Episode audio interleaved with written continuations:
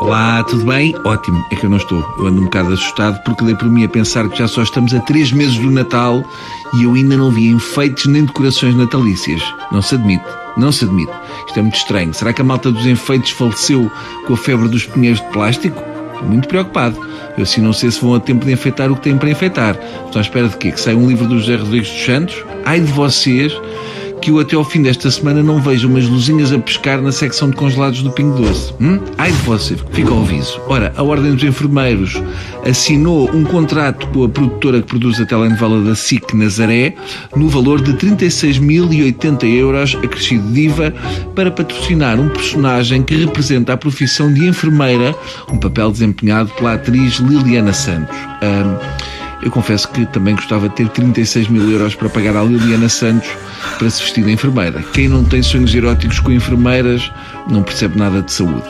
O que me faz aqui um bocado de confusão é se a Liliana Santos é paga pela bastonária Ana Rita Cavaco, vai aparecer pouco na novela, porque vai estar sempre em greve. Esta bastonária, além de ter um apelido que provoca arrepios, é um bocado estranha. Segundo a Inspeção Geral das Atividades em Saúde, foram detectados vários indícios de apropriação indevida de quantias dentro da Ordem dos Enfermeiros por parte da senhora bastonária. Entre as várias despesas que lhe são atribuídas uh, estão 10.580 euros em combustível durante o mês de setembro de 2016, ou seja, a senhora, em vez de bastonarem da Ordem dos Enfermeiros, devia pertencer ao Sindicato dos Motoristas de Matérias Perigosas, porque é muita gasolina no mês. Será que também tem um Maserati? Ou estaria a pensar pegar fogo ao Ministério da Saúde? Segundo as contas dos inspectores, a sua dona bastonária teria que ter percorrido 498 km por dia, todos os dias, durante esse mês. Nem as ambulâncias do INEM andam tanto.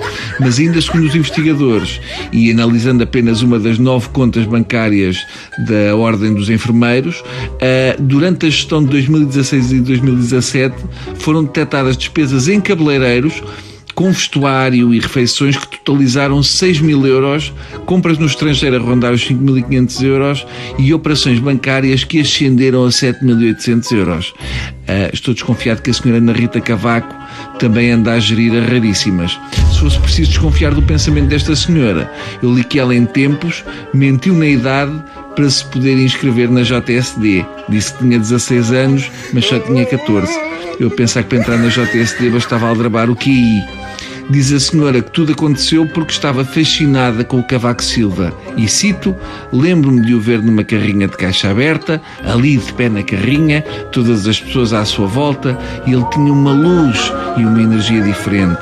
Hum, uhum, ok.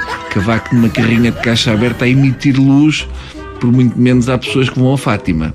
Uh, eu vou ter que dar a razão à senhora bastonária, há mesmo falta de enfermeiros. Neste caso, faltam dois enfermeiros de bata branca e com um colete de forças para a virem buscar.